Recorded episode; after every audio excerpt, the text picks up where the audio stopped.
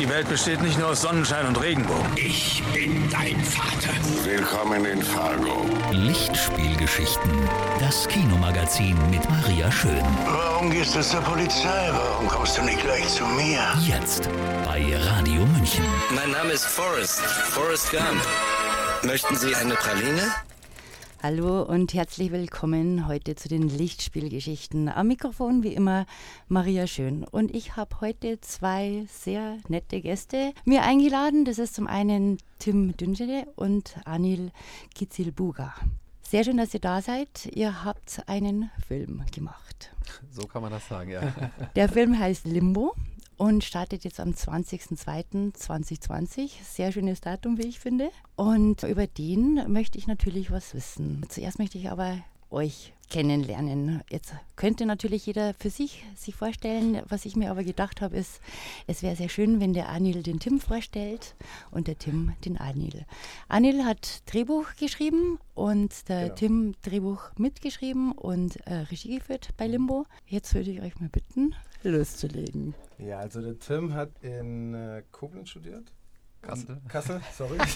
Kassel war es, genau. sehr gut. Kassel. Äh, und dann an der HFF München. Ähm, Limbo war sein Abschlussfilm dort. Ist ein unfassbar toller Mensch, ein sehr angenehmer Zeitgenosse. Genau, ist jetzt fertig mit dem Studium und ist bereit, zu die Welt zu erobern. Oh, wow. Anil Kitzelbuga ist äh, geboren 1987, ist aufgewachsen in der Nähe von Heilbronn, hat türkische Wurzeln. Ihn verschlug es dann äh, irgendwann aufgrund seiner filmischen Träume nach München, wo er dann an der Bavaria Akademie drei Jahre lang Regie studiert hat. Da noch eins draufsetzen wollte und dafür äh, zwei Jahre nach London gegangen ist, an die Goldsmiths und hat dort seinen Master gemacht in äh, Screenwriting. Kam dann zurück, hat einige Imagefilme gemacht und hat da äh, Holger Jungnickel kennengelernt und so haben wir uns dann kennengelernt. Und auch Anil ist ein sehr warmherziger, energetischer junger Mann, der ein Herz hat, das sehr, sehr groß ist äh, und dem immer Platz ist für ganz viele Leute. Und mit ihm ist es einfach Spaß macht, Filme zu machen. Holger Jungnickel ist der Kameramann, das ist der dritte im Bunde, der äh, maßgeblich am Film beteiligt war. Wie war das dann? Wie habt ihr euch dann kennengelernt? Also der Holger und ich haben zusammen einen Imagefilm damals gedreht und äh, er hat mich dann äh, zu einer Premiere eingeladen. Das war der dritte Erstfilm von Tim und Holger, Fremde, der auch auf ganz vielen Festivals lief. Und äh, da habe ich Tim das erstmal kennengelernt und war mir schon äh, grundsympathisch. Genau, dann ist erstmal nichts passiert. Genau, und dann haben wir uns dann eben entschieden, irgendwann diesen Abschlussfilm, so einen One-Shot machen zu wollen und haben, da ich äh, so bei meinem Drittjahresfilm gemerkt habe, dass ich zwei Drehbücher schreiben kann, aber mir es im Team einfach wesentlich mehr Spaß macht, war der Ansatz, dass man für ähm, den Abschlussfilm jemanden dazu holt, mit dem man das gemeinsam macht. Und da waren wir sehr frei, was äh, von wegen, ob wir gemeinsam entwickeln oder ob jemand eine Geschichte hat oder wir uns selbst das aussuchen gemeinsam. Es ging darum, einfach dann kreativ gemeinsam das Buch zu entwickeln. Und wir hatten dafür an unserer Hochschule der HFF München, aber auch an der DFB Berlin und der Filmakademie Ludwigsburg, weil wir da schon Kontakte hatten von meinem Drittjahresfilm, da es eine Co-Produktion war, eben gefragt nach Drehbuchautoren, die Lust haben, bei sowas mitzumachen, äh, vielleicht Stoffideen haben und dann haben uns ein paar geschrieben, aber es war nichts dabei, was für uns in die richtige Richtung ging, weil wir explizit Genre gesucht hatten. Auch explizit dafür waren Herausforderungen mit einzubeziehen, also nicht nur ein Raum, 90 Minuten. Und irgendwann kam dann Holger so, hey, Anil, hast du auch schon kennengelernt, der schreibt ja auch Drehbücher und ich frage doch mal den. Und dann hat Anil uns in relativ kurzer Zeit drei Ideen geschickt und gepitcht und davon waren zwei cool und eine war wirklich cool und ähm, da haben wir uns getroffen, uns nochmal unterhalten und haben dann beschlossen, dass wir das gemeinsam machen und dann von da aus die Geschichte nochmal komplett neu aufgerollt und von der Grundgeschichte ist fast nichts mehr drin, bis auf der Bernacle-Fight im Prinzip, der bei uns jetzt im Hintergrund ist, der war da damals noch im Vordergrund. Aber so kam jetzt diese Zusammenarbeit zustande. Das dank war die. Genese. Genau. Wie schaut das dann aus? Da muss man ja sehr eng Kontakt halten. Letzten Endes telefoniert man da viel, äh, trifft man sich, ähm, schreibt man sich. Da wir beide es bevorzugen, sich gegenüber zu sitzen, ähm, machen wir es tatsächlich so, dass wir saßen damals im Büro von unserer Produktionsfirma, haben halt im Endeffekt jeden Tag versucht, diese Geschichte greifbarer zu machen und äh, haben jeden Tag halt zusammen auch verbracht. Zum Leidwesen unserer Freundinnen, aber äh, so ist es halt im, Ende, im Endeffekt abgelaufen. Also, dass wir jeden Tag diese Geschichte Stück für Stück entwickeln und schauen, was funktioniert, was funktioniert nicht. Und Ja, Limbo heißt der Film. Mhm. Um was geht's? Oh, Äh, da würde ich, glaube ich, das Mikrofon direkt nochmal an Daniel Kitzelburger abgeben. Er ist ja der, der federführende Drehbuchautor und dem fällt das wesentlich leichter, Geschichten zusammenzufassen. Daniel.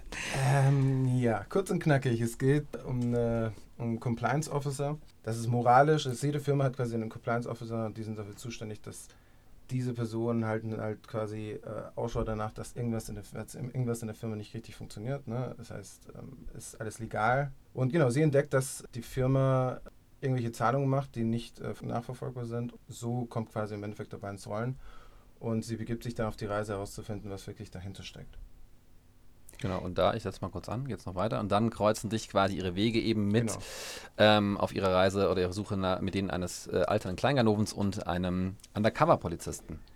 Weil sie quasi versucht ja, äh, mit ihrem Chef da Kontakt aufzunehmen und dann geht, gerät dieser Ball tatsächlich so ins Rollen genau. und wir mit ihm. Das ist jetzt so der kurze, die kurze, ja. ganz kurze Fassung. Mehr wollen wir jetzt eigentlich gar nicht so verraten. Da kommen wir vielleicht ein bisschen später nochmal drauf. Genau. Limo ist ein äh, cooler Titel. Ich habe so ein bisschen nachgeschaut. Es hat ja viele Bedeutungen. Was hat es jetzt mit Limbo auf sich? Es gibt ein Computerspiel, es gibt einen Brauch und Tanz, einen Ort in Tansania. Mhm. Was habt ihr euch dabei gedacht? Wir haben tatsächlich, war die Titelfrage eine, die uns sehr lange beschäftigt hat, weil man versucht hat, irgendwie was zu finden, was der Welt, die wir kreiert haben, gerecht wird, was äh, eine Frage aufwirft und trotzdem irgendwie spannend ist und nicht irgendwie so abgedroschen ist. Und haben wir auch recherchiert, viel gelesen und haben uns dann für Limbo entschieden, aber mehr oder weniger in dem amerikanischen Sinne, quasi im deutschen Limbus. Und zwar dieser Vorhölle, diesem dazwischen, zwischen äh, Welt oder Erde und Hölle und so ein undefinierbarer Ort im Prinzip, weil der Gedanke war, dass unsere Hauptprotagonistin oder alle unsere Hauptprotagonisten in so einem Limbus auch stecken jeder für sich, aber im Prinzip alle an einem gleichen Ort, wo sie auch nicht wissen, wie es weitergeht. Und so kam dann ähm, im Prinzip der Titel. Natürlich hat man da vorher mal geschaut, was es da noch so gibt, und aber man findet heute relativ schwer irgendwelche Titel, die nicht schon irgendwie behaftet sind mit irgendwelchen anderen Filmen, Büchern, mhm. äh, Liedern, keine Ahnung. Und von daher sind wir dann bei Limbo tatsächlich hängen geblieben, weil wir das irgendwie spannend fanden. Ich finde auch den äh, Titel, wenn man den Film gesehen hat, was ich ja schon getan ja. habe, sehr, sehr treffend, lustigerweise, weil wenn man es wirklich übersetzt in, in der Schwebe dann oder genau. diese Dings, Schwebe, dann ja. was man hinterher genau passend. Aber in Wirklichkeit sind wir ganz große äh, Tanzfans und haben es deswegen Limbo genannt. Ja. ich habe mir gedacht, als ihr reinkommen, gedacht habt, das sind bestimmt Tänzer. Darum heißt der Film Limbo.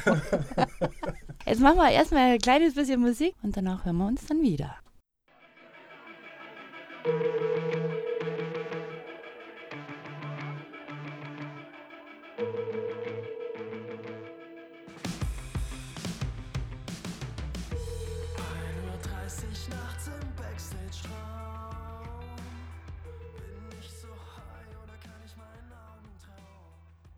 Ja, das waren jetzt die Killerpilze. Dazu gibt es eine kleine Geschichte, nämlich der Tim hat zu diesem Musikvideo von den Killerpilzen hart ähm, auch die Regie gemacht. Richtig. Nicht nur bei diesem Video, es sind noch ein paar andere, aber genau deswegen gab es die Musik jetzt hier zu hören, weil die andere nicht wollte. Tim Dünjede ist dabei bei mir hier im Studio und Anil Kitzelburger. Sie berichten heute über ihren Film Limbo. Es geht um einen äh, ja, Fall in der Wirtschaftskriminalität. Mhm. Was hat euch an diesem Thema so gefesselt?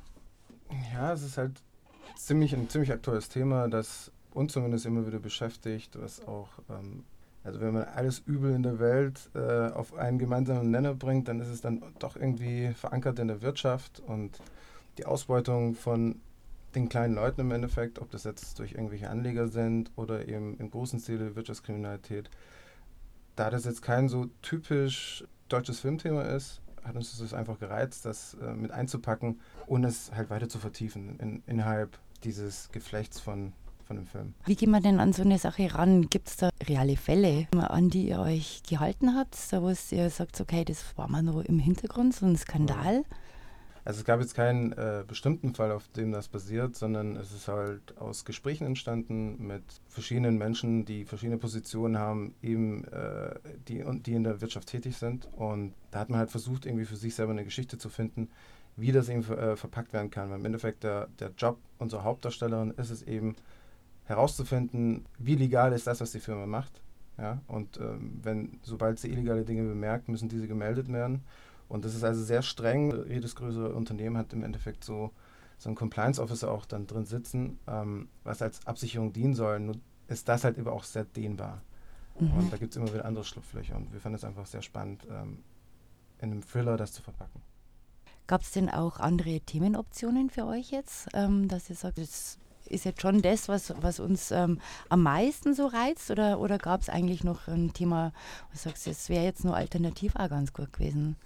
Ich glaube, das ist schwer zu sagen, weil man fängt irgendwie an einem Punkt A an, mhm. mit dem Ziel, irgendwo rauszukommen und endet dann bei Punkt Z und ist auch wo rausgekommen, dann war woanders, als man ursprünglich mal dachte und so. Deswegen kann man das gar nicht sagen. Wir haben mit ganz vielen Ideen rumgespielt. In der Ursprungsgeschichte, mit der wir angefangen hatten, ähm, war tatsächlich der Boxer im Vordergrund, der bei uns eine, eine, Nebenfigur ist, der einfach mal kurz auftaucht im Prinzip und eigentlich die Figur des Ozzy von Martin Semmelrogge gespielt unterstreicht.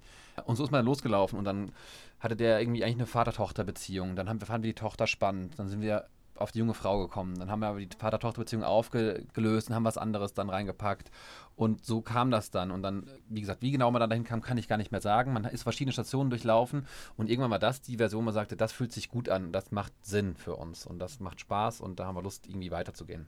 Es ist ja jetzt ein sogenannter One-Take-Film geworden. Das ist ein Begriff, mit dem ich mich natürlich im Vorfeld schon befasst habe. Zuletzt eben, weil äh, 1917, der jetzt auch die Oscars gewonnen hat in einigen Kategorien, auch für die beste Kamera, ein One-Take-Film ist. Auch Victoria, der sehr, sehr hoch gelobt worden ist, da wo der Kameramann, keine Ahnung, 22 Stunden mit dabei war. Was ist denn das genau, ein One-Take-Film? Genau, One-Take oder One-Shot ist einfach ein Film, den man dreht, ohne zu schneiden. Das heißt, der Film spielt in Echtzeit in einer Einstellung.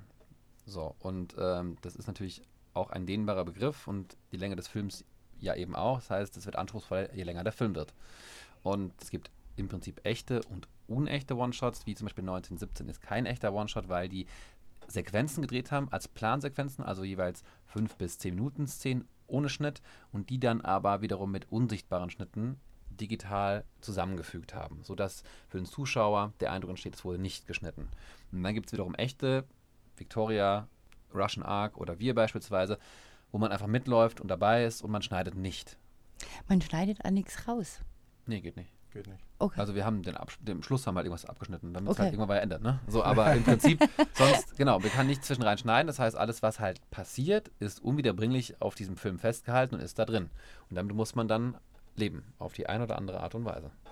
Das wäre jetzt auch so eine Frage, weil wie schwer oder wie leicht ist denn das dann zu realisieren? Also jetzt, wenn ihr das so erzählt, dann ist das ja wirklich äh, eine ziemliche Herausforderung fürs ganze Team.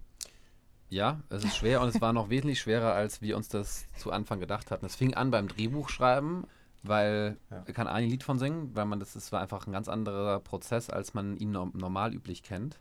Ja, dadurch, dass man halt äh, nichts über Schnitte erzählen kann, nichts über. Also man kann keine. Die Erzählzeit ist im Endeffekt bei uns ja eins zu eins äh, im Verhältnis.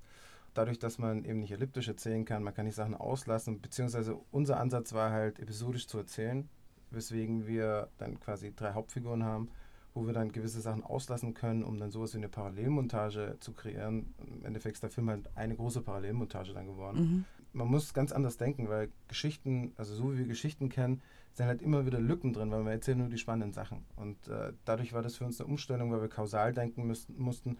Das heißt, es musste immer eine Kausalitätskette sein, A führt zu B, B zu C und so weiter. Und wenn du irgendwo später was rausgenommen hast oder was geändert hast, musstest du komplett zurück an den Anfang und das auch da wieder anpassen, weil es halt extrem, extrem mühsam war. Und wir hatten auch nicht viel Zeit, weswegen das äh, irgendwo auch schon ja, eine Mammutaufgabe war für uns alle. Warum dann trotzdem dieses Format?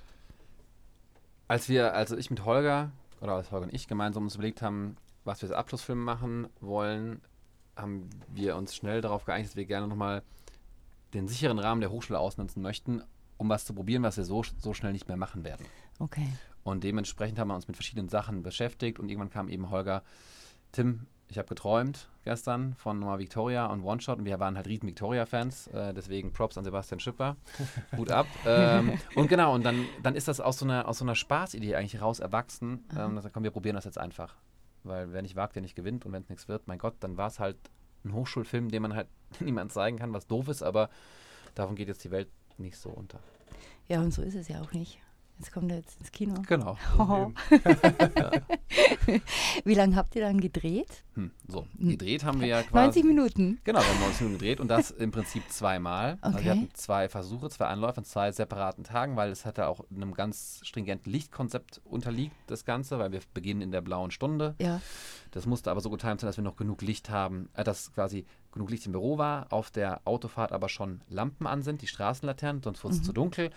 Und, und, und, und, und. Und ähm, von daher war pro Tag ein Take möglich und wir haben zwei machen können. Okay. An einem Freitag und einem Sonntag. Das ist ja wirklich, also wenn man dann den Film, ich habe den jetzt gerade Mhm. so im Kopf, das ist eigentlich echt witzig. Gerade diese blaue Stunde ist sehr gut gelungen, die ist wirklich blau, bei mir im Gedächtnis auch Mhm. Ja, äh, ist gut. Genau, sollen wir mal jetzt nochmal probieren, dass Ja, wir ein gerne. bisschen Musik machen und zwar von den Four Tops Walk Away Renee vom Vorjahres-Oscar-Gewinner Three Billboards Outside.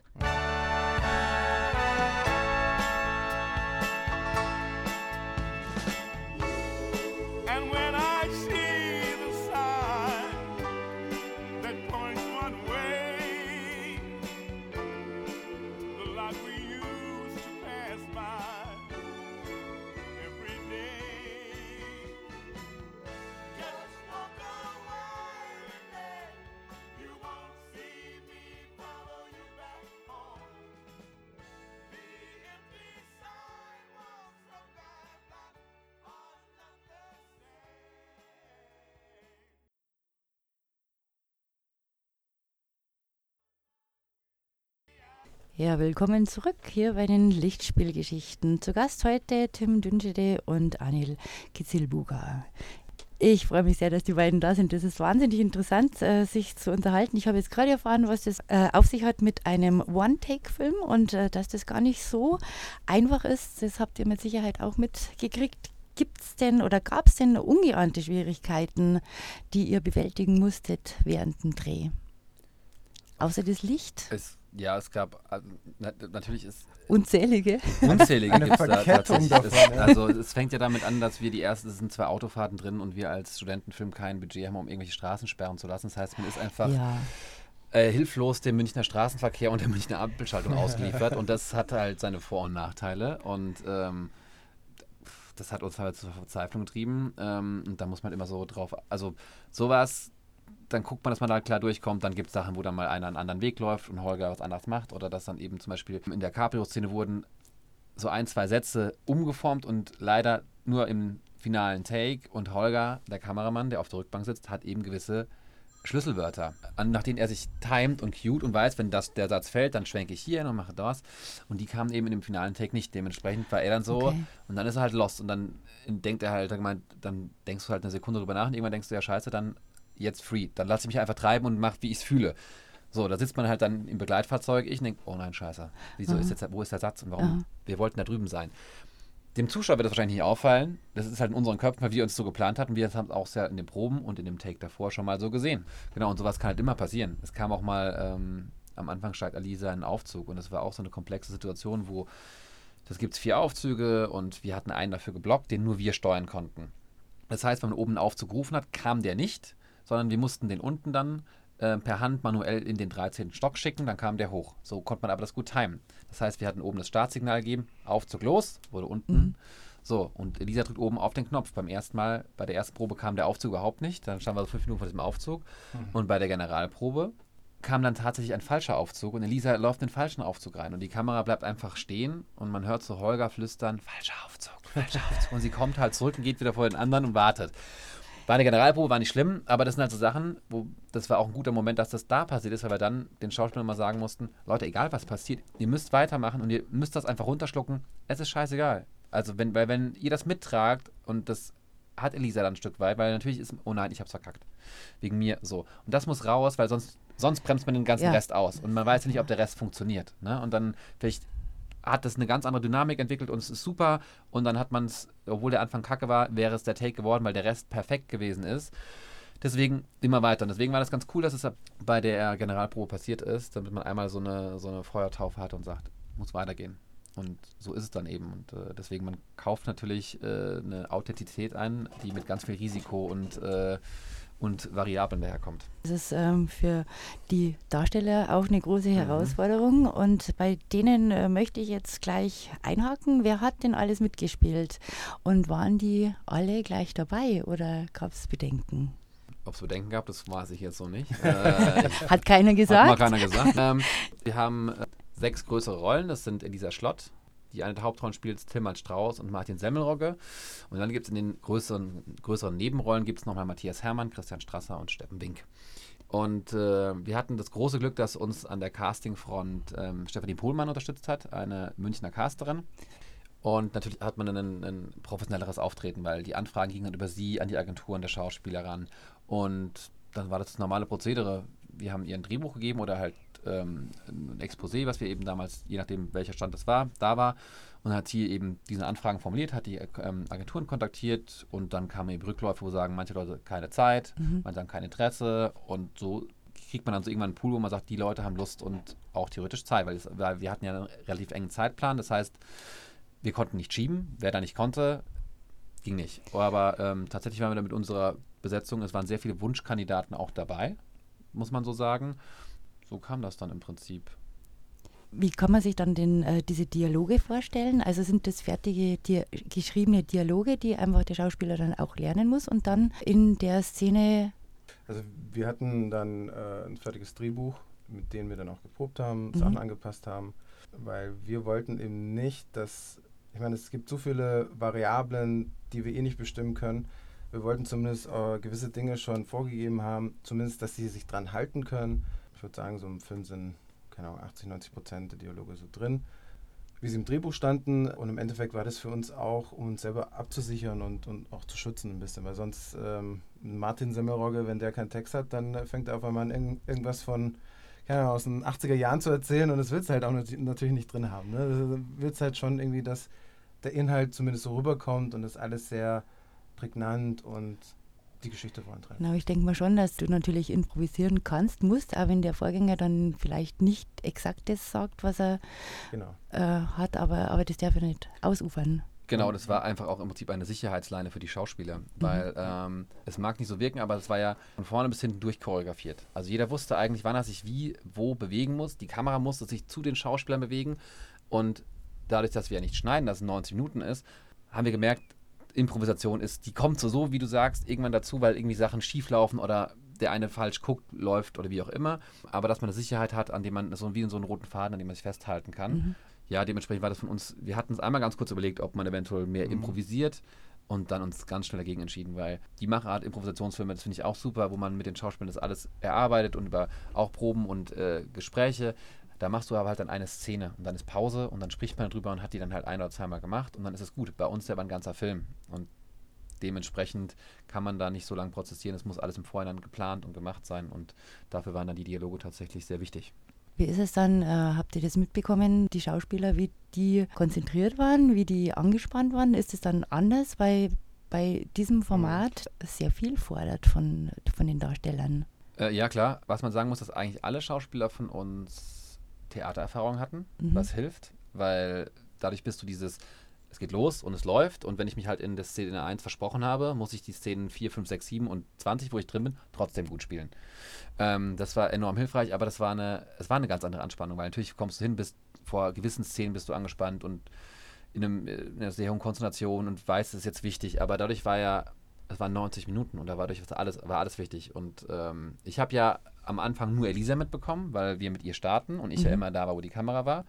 Beispielsweise auch für Tillmann Strauß und ähm, Andreas Borcherding, die in einem, in einem äh, kleinen Räumchen im Kiosk hinten warten, war das auch unglaublich spannend. Die sitzen dann da und wissen, da kommt so einer, kommt ein Produktionsassistent, sagt, okay, sie drehen. Und dann wissen sie, dass wir jetzt es losgeht. Man hat so eine grobe Zeit. Okay, dann gucken die auf die Uhr. Eigentlich hat es 20 Minuten gedauert. Jetzt mal gucken. Und dann kommt ja, okay, das Auto kommt. So, und dann, und Christian Strasser beispielsweise dann im, im, im Umspannwerk in München genauso. Der kam halt eine halbe Stunde später dran. Das heißt, er sitzt eine halbe Stunde da oben in seinem Büro und wartet, bis die Leute auftauchen. Und es wird ein unglaublicher Adrenalinkick ist das eben, Ja, wenn das man denkt, ich. oh Gott, oh Gott, oh Gott. Und es war aber auch das Schöne, weil so eine, es war so eine angenehme, überall herrschende Anspannung, die mit so einer positiven Energie war. Ich sag mal, vielleicht irgendwann mal äh, ein kleines bisschen reinhören in einen Ausschnitt. Zum Klar. Beispiel, wenn der Wiener, der, wie soll man den bezeichnen, so ein ähm, Ja, ist ein, Drogenbaron, sag mal, er ist ein Untergrundboss. ein Untergrundboss, zusammen mit äh, Martin Semmelrogge als Ossi. Und die sind zusammen in diesem Büro. Einfach mal ein kleiner Und wer Ausschnitt. denkt an mich? Oder ist das eh wieder nur so ein Schnapsi, der von dir diese in Luft auflöst? Da ist diese Immobilie. Ideal für ein Wettbüro. Ich könnte für dich und die Organisation Geld waschen. Gerade jetzt, wo die zwei Läden hochgegangen sind. Ich war doch immer loyal dir gegenüber. Ein Wettbüro zum Geldwaschen. Ossi, wo lebst du denn? Schau dich doch einmal um. Pass auf, ich zeig dir was. Da. Die Kasteln da drinnen, die rennen 24-7 auf Hochtouren und ich muss nicht einmal was machen. Digital und Krypto sind die Zukunft. Oder siehst du da irgendwo ein echtes Geld über die Pudel wandern? Geschützte Identitäten, geheime Transaktionen. Und das Beste dran ist, man kann es nicht nachverfolgen. Und es gibt nur einen Weg eine. Ja, der Wiener mit dem Ossi und die krummen Geschäfte. Das war ein kleiner Ausschnitt aus Limbo. Sehr, sehr spannend, wie ich finde, die ganze Produktion. Wie war denn dann die Stimmung am Set? War die eher angespannt oder äh, war das dann doch eine gute Ja, also für mich war es äh, für mich war es relativ entspannt. Wobei ich hatte auch eine Anspannung, ich hatte eine kleine Komparsenrolle noch. Man hat dann halt versucht, hier und da zu schauen, dass es irgendwie im Hintergrund auch das und das funktioniert. Und ich glaube, für Tim war es eine andere Anspannung als für mich. Ich habe die ganze Zeit nur geschaut, da ist die Kamera, okay Leute, tut jetzt so, als würdet ihr miteinander reden und man bewegt die Lippen, aber man redet dann natürlich nicht miteinander wegen dem Ton. Es war sehr spannend, aber es hat irgendwie Spaß gemacht. Es war so, man war sehr aufgeregt und, und hat sich darauf gefreut und gleichzeitig war es halt so eine positive Anspannung, die geherrscht hat. Eine große Erleichterung, als dann vorbei war, oder? Äh, ja, definitiv. Also im Prinzip, wir hatten ja zwei, zwei große Proben, also eine Hauptprobe und eine Generalprobe. Mhm. Und den ersten Take und den zweiten. Und danach, als dann Cut war und wir wieder zum Umspannwerk zurückkamen, war es irgendwie so ein kleines Abschlussfest. Weil man hat ja einen Film gemacht. Also Ja. es war jetzt, wir, weil auch die Proben wurden ja mitgedreht. Das heißt, man hat einfach mal einen 19-minütigen Film gemacht. Und dann wurde immer angestoßen und es war einfach cool. Und wir hatten so eine Teamerfahrung hatte ich noch nie. Das war halt, weil alle, wie Arne sagt, machten mit und alle waren haben mitgefiebert und jeder hatte auch mehrere Aufgaben. Also wirklich, es gab niemand, der nur rumstand und nichts hat. Und jeder hat, die Tonleute haben mitgemacht, die mussten nicht abwechseln, mussten Rekorder verstecken und aus den Autos wieder rausholen. Die Regieassistentinnen, also die zweiten, dritten, vierten, keine Ahnung wie viele, haben dann Komparsen hoch und runter geschoben, haben Türen auf und zugeschlossen, die irgendwann auf waren. Es mussten Autos umgeparkt werden. Und das alles in diesem Konstrukt des One-Shots, in diesen 90 Minuten, das war schon Wahnsinn. Und, ähm, das, und ich glaube, das hat dieses Team nochmal so eingeschworen, weil man wusste, also ihnen war vollkommen bewusst, egal wie groß und wie klein meine Rolle ist, ohne mich geht's halt nicht. Und das ist halt, ne, man, sonst ist man ersetzbar und mein Gott so, aber das war halt wirklich, jeder musste mitmachen und jeder musste funktionieren.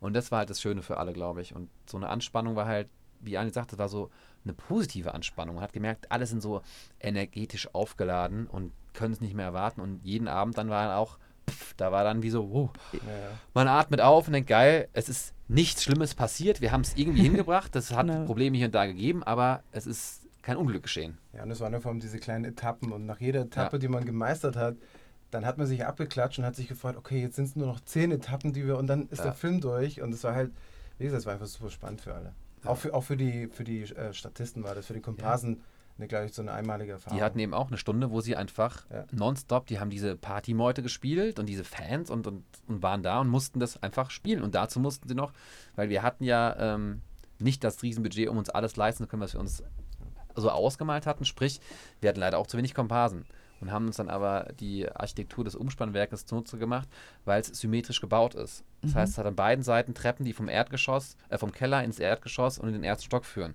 Und das heißt, immer wenn die Kamera irgendwo hochgelaufen ist oder runtergelaufen sind, auf der anderen Seite Komparsen auch hoch und runter, um aufzufüllen. Ah, okay. Das heißt, wir laufen aus, einem, aus einer vollen Arena hoch in den ersten Stock, wo ähm, so eine Art Bistro ist. Dann sind, während wir langsam die Treppe vorne laufen, sind hinten zehn Komparsen hochgerannt und haben sich an die Tische noch dazu gesetzt, damit oben eine Fülle ist. Es hat ja gewirkt so, als ob das ein voller Club war. Genau, und Ihr der war mich auch schon getäuscht. voll. Aber ja, ja, genau. aber das muss man dann auch alles machen. Ne? Und Ja, da das muss ist man super. Auch, und da müssen diese Kommunikation stimmt, dass halt Alex, der Regieassistent, der bei der Kamera dabei ist, sein Mädels, der hatte ganz viele Regieassistenten noch dabei, den sagt, okay, wir gehen jetzt hoch, das heißt, äh, Abteilung Komparsen 3 kann jetzt hoch, Abteilung 4 bleibt unten und Okay. so. Und das hat also auf dem Schirm. Das heißt, jeder hat seine Gruppen gehabt, wo er wusste, ich muss mit euch dahin, Okay. ich muss dahin. Und dadurch, dass wir natürlich bei diesen Takes immer andere Komparsen hatten, mussten diese armen Mädels und Alex das denen immer wieder aufs Neue erklären, Mhm. wann sie wo auch sein müssen und wie es ist. Und dann hoffen, dass es, es äh, im Kopf geblieben ist und dass die Leute an den richtigen Stellen zur richtigen Zeit sind. Klingt wahnsinnig anstrengend, aber auch sehr spannend. Und äh, wie gesagt, ich kann es nur aus meiner Sicht jetzt als Zuschauer sehen, es ist gelungen tatsächlich. Die, die Rechnung ist aufgegangen. Tim und Anil sind hier bei mir in den Lichtspielgeschichten. Letzte Viertelstunde, das geht ja wahnsinnig schnell. Also die Zeit ist ja der Wahnsinn. Ich wollte eigentlich Musik spielen aus dem Film Limbo und zwar kommt die von David Reichelt. Der ist äh, relativ bekannt mittlerweile, hat äh, Musik gemacht für Hinterfing, La Palma, Eight Days und König Laurin unter anderem. Wie entstand da der Kontakt? Leider funktioniert die Musik hier bei mir am Rechner nicht, was ich wahnsinnig schade finde. Das äh, reiche ich aber in einer der nächsten Sendungen nach. Ich, boah, ich weiß gar nicht mehr. Ich, nicht. ich glaube, er kam tatsächlich über Fabi, Über Fabi, ja. Mhm. der Kontakt. Ich habe ein paar Sachen von ihm vorher gehört und fand das ziemlich cool. Und dann haben wir uns mal getroffen zum Kennenlernen, weil mir das immer ganz wichtig ist, dass ich die Leute, mit denen ich arbeite, erstmal kennenlerne, um dann zu gucken, ob das so vom Bauchgefühl und von der Chemie her stimmt und passt. Und ich bin halt hin und wir haben uns super verstanden, haben einfach mega lang uns äh, unterhalten über Filme. Er hat mir Musiken gezeigt, ich habe ihm, Filmszenen gezeigt von Musiken, wo ich sagte, das finde ich richtig cool. Und ähm, ja, und dann habe ich mir noch ein, zwei andere ähm, Komponisten angeschaut und dann war aber sehr schnell klar, dass mit ihm einfach so der, der Funke übergesprungen ist. Mhm. Und, ja, und Ist ja sehr passend, die Ja. ganze Filmmusik. Fabi, du hast es schon angesprochen, ist der Fabi Halbig und Florian Kammhuber von Nordpolaris. Die sind äh, hier aus München, Produzierer, Produzenten, Produzierer und haben sogar jetzt mit Limbo den Nachwuchsproduzentenpreis gewonnen. Äh, waren die von Anfang an mit im Boot oder kam das dann später zustande, dieser Kontakt? Ähm, nee, also ich ke- kenne Fabi schon seit beim Studium. Wir haben gemeinsam, Holger, Fabi und ich haben bei alle, beide, alle drei zusammen angefangen, 2012 an der HFF. Fabi Produktion, Holger Kamera und ich Regie. Und Fabi war bei meinem ersten Film schon dabei und hat meinen Zweitjahresfilm produziert. Und den dritten nicht. Und dadurch war schon Kontakt da. Und als wir dann, Holger und ich, die Idee hatten, den One-Shot zu machen und sowas, sind wir dann halt mit dieser Idee zu verschiedenen Produktionsfirmen gegangen, die wir kannten, um einfach zu fragen, wer Lust und auch Zeit hat, weil wir hatten ja schon Mhm. so einen relativ zeitlich engen Plan. Und Fabi war da einer der ersten, die wir konsultiert hatten und der hatte Bock. Mhm. Und dann haben wir gedacht, warum nicht eine bisher äh, gut funktionierte Zusammenarbeit wieder aufnehmen und halt äh, fortführen. Und so sind wir dann bei Fabi und Flo gelandet. Und Flo war da zu dem Zeitpunkt aber schon sehr involviert bei der neuen Super, wo er auch mittlerweile ist und hat da nämlich parallel zu uns, glaube ich, acht Tage mitproduziert. Ach. Das heißt, äh, Fabi hatte den Großteil alleine machen müssen, der Arme. Und Flo hat dann Feedback gegeben und hat dann ihn halt so vom, vom Background unterstützt. Okay. Ähm, genau, und so haben die zwei dann das gewuppt bekommen mit uns. Wie ist denn Limbo dann finanziert worden? Das ist ja von der HFF Abschlussfilm. Wie wird das dann gemacht? Muss man da selber auch irgendwie gucken, Geldgeber zu kriegen? Also es kommt darauf an, was man machen möchte. Okay. Es gibt, äh, im Prinzip gibt es jetzt, ich glaube seit 2003 hat unser Professor mal gesagt, gibt es, hat, bekommt die Hochschule jedes Jahr ein Etat Mhm. vom Freistaat Bayern ähm, für die Ausbildung und da gibt es dann eben pro Abteilung eine gewisse Summe und da muss ein Teil in die Lehre fließen und ein Teil fließt in die Filme. Und Mhm. das ist schon sehr lange sehr gleich. Das verteilt sich eigentlich pro Jahr auf 40 Filme und dadurch, dass aber Film so ein langwieriges Arbeiten ist, also man äh, ist ja ein kreativer Beruf und äh, man tut es teilweise schwer, haben sich, ähm, hat sich das Studium bei vielen verschleppt und man hat einfach länger gebraucht als Mhm. gedacht und dadurch haben sich dann diese, diese Filme aufgezogen. Das heißt, irgendwann wurden halt dann in diesem Jahr nicht die 40 Filme gemacht, sondern weil die Abschlussfilme haben vielleicht nur vier Leute gemacht in dem Jahr, dafür im nächsten Jahr und das Budget wurde dadurch mal mehr, mal weniger und dann gab es das Jahr, ich glaube das war 2017, hat das Kultusministerium in Bayern gesagt, ihr habt ganz schön viele Langzeitstudenten, das ist nicht Mhm. so toll. Wir überlegen, dass es auf Bachelor Master umstellen. Dann haben Okay. Studenten gesagt, oh, das finden wir aber richtig blöd und Mhm. haben dann so einen Fahrplan aufgestellt, wie man das irgendwie noch besser machen könnte. Und es wurde noch angenommen und das zur Folge hatte eben, dass von der Hochschule aus den Langzeitstudenten so die Pistole auf die Brust gesetzt wurde. Und das heißt, ihr müsst jetzt demnächst raus. Dementsprechend wurden plötzlich ganz viele Abschlussfilme angemeldet und das Budget wurde wesentlich kleiner. Das Okay. heißt, du kriegst immer ein Budget von der Hochschule, was dann bei uns geringer war als vielleicht in den vier Jahren davor. Mhm. Ähm, und da musste überlegen, was können wir damit machen. Es war klar, damit können wir keinen Langfilm machen und auch keinen One-Shot. Und dementsprechend gibt es dann natürlich in München die äh, super äh, Möglichkeit, sich beim FFF ähm, für Filmförderung zu bewerben. Die haben den Abschluss- oder Nach Nachwuchstopf, wo man sich als am, mit dem Abschlussfilm bewerben darf. Und das haben wir gemacht und haben da eben dann die volle Fördersumme erlangt. Und dann sind wir damit auch schon losgerannt und kurz vor knapp ist dann noch der BR dazu gekommen, was dann für uns tatsächlich so eine, so eine so ein kleiner Rettungsmoment war, weil es wäre wahrscheinlich auch irgendwie gegangen, aber halt Aber so noch halt schwieriger. und bisschen. sowas halt ein bisschen, es war Oh, immer noch okay. sehr eng, Ja, ja, aber das zumindest war ein bisschen. Luft da. Wie ist es jetzt bei euch? Lehnt ihr euch jetzt zurück äh, und äh, feiert erstmal die Fertigstellung des Films oder habt ihr schon neue Projekte? Also Tim und ich arbeiten gerade für ein großes Studio in Deutschland an einem neuen Film, über den wir nicht reden dürfen. Selbstverständlich, Selbstverständlich nicht. nicht. Beim nächsten Mal dann, gell? Beim nächsten Mal sehr Leute. gerne, genau, sehr gerne. Und entwickeln noch parallel andere Projekte, versuchen das halt jetzt alles parallel anzugehen, aber unser Hauptaugenmerk liegt die nächsten Monate erstmal auf diesem Studiofilm. Und nächste Woche sind wir, wie gesagt, noch auf Kinotour, die Tim und ich dann in unseren Heimatstädten, er in Speyer, ich in Heilbronn, dann abschließen werden. Und dann geht schon ins nächste Projekt, weil wir sind ja jetzt mit Limbo auch schon fast ein, ein Jahr, drei, ein halbes Jahr, dreiviertel Jahr unterwegs. Ja. Wir waren ja auch zusammen schon, äh, Tim und ich, auch in Austin auf dem Filmfestival dort, wo auch Genau. lief. Hofer Filmtage, Wo, Genau. genau, Filmfest wo, München. genau, Max Ophüls, Filmfest München. Und äh, deswegen ist es auch schön, dass es jetzt ein Ende irgendwann nimmt und wir uns quasi den neuen Projekten widmen können. Und ich glaube, so ein, so ein Kinostart ist dann tatsächlich nochmal einfach die größte Belohnung, die man halt für, für seine Mühen da auch kriegen kann. Und ähm, das wissen wir auch sehr zu schätzen. Ein Film, der ein bisschen mehr als 100.000 Euro gekostet hat. Weil man jetzt gerade über 1917 redet, der hat es tausendfache gekostet. Ja, Deswegen ist es sehr schön, dass so ein Film überhaupt ins Kino kommt und, und äh, die Jungs, Fabi und äh, Flo, den Nachwuchsproduzentenpreis dafür auch gewinnen. Das ist natürlich auch eine, äh, ein Qualitätssiegel ja. und äh, auch sehr schön für uns alle. Ja, Limbo ab 20.02. in den Kinos. Premiere ist im Monopolkino um 20.30 Uhr. QA mit Cast und Crew. Ihr seid da mit dabei. Ich glaube, das ist schon relativ ausverkauft, gell? Die Äh, Vorstellung. Ich glaube auch, äh, soweit ich Mhm. weiß. Also Genau. die, ich glaube, die erste Vorstellung ist ausverkauft. Ich glaube, es gibt noch eine zweite Parallelvorstellung, so wie ich es mitbekommen habe. Ach, ehrlich? Ja, irgendwie. Da weiß er mehr als ich. Ich habe es auch noch heute kurz überflogen. Wir sind gerade in, so einem- in so einem Tunnel.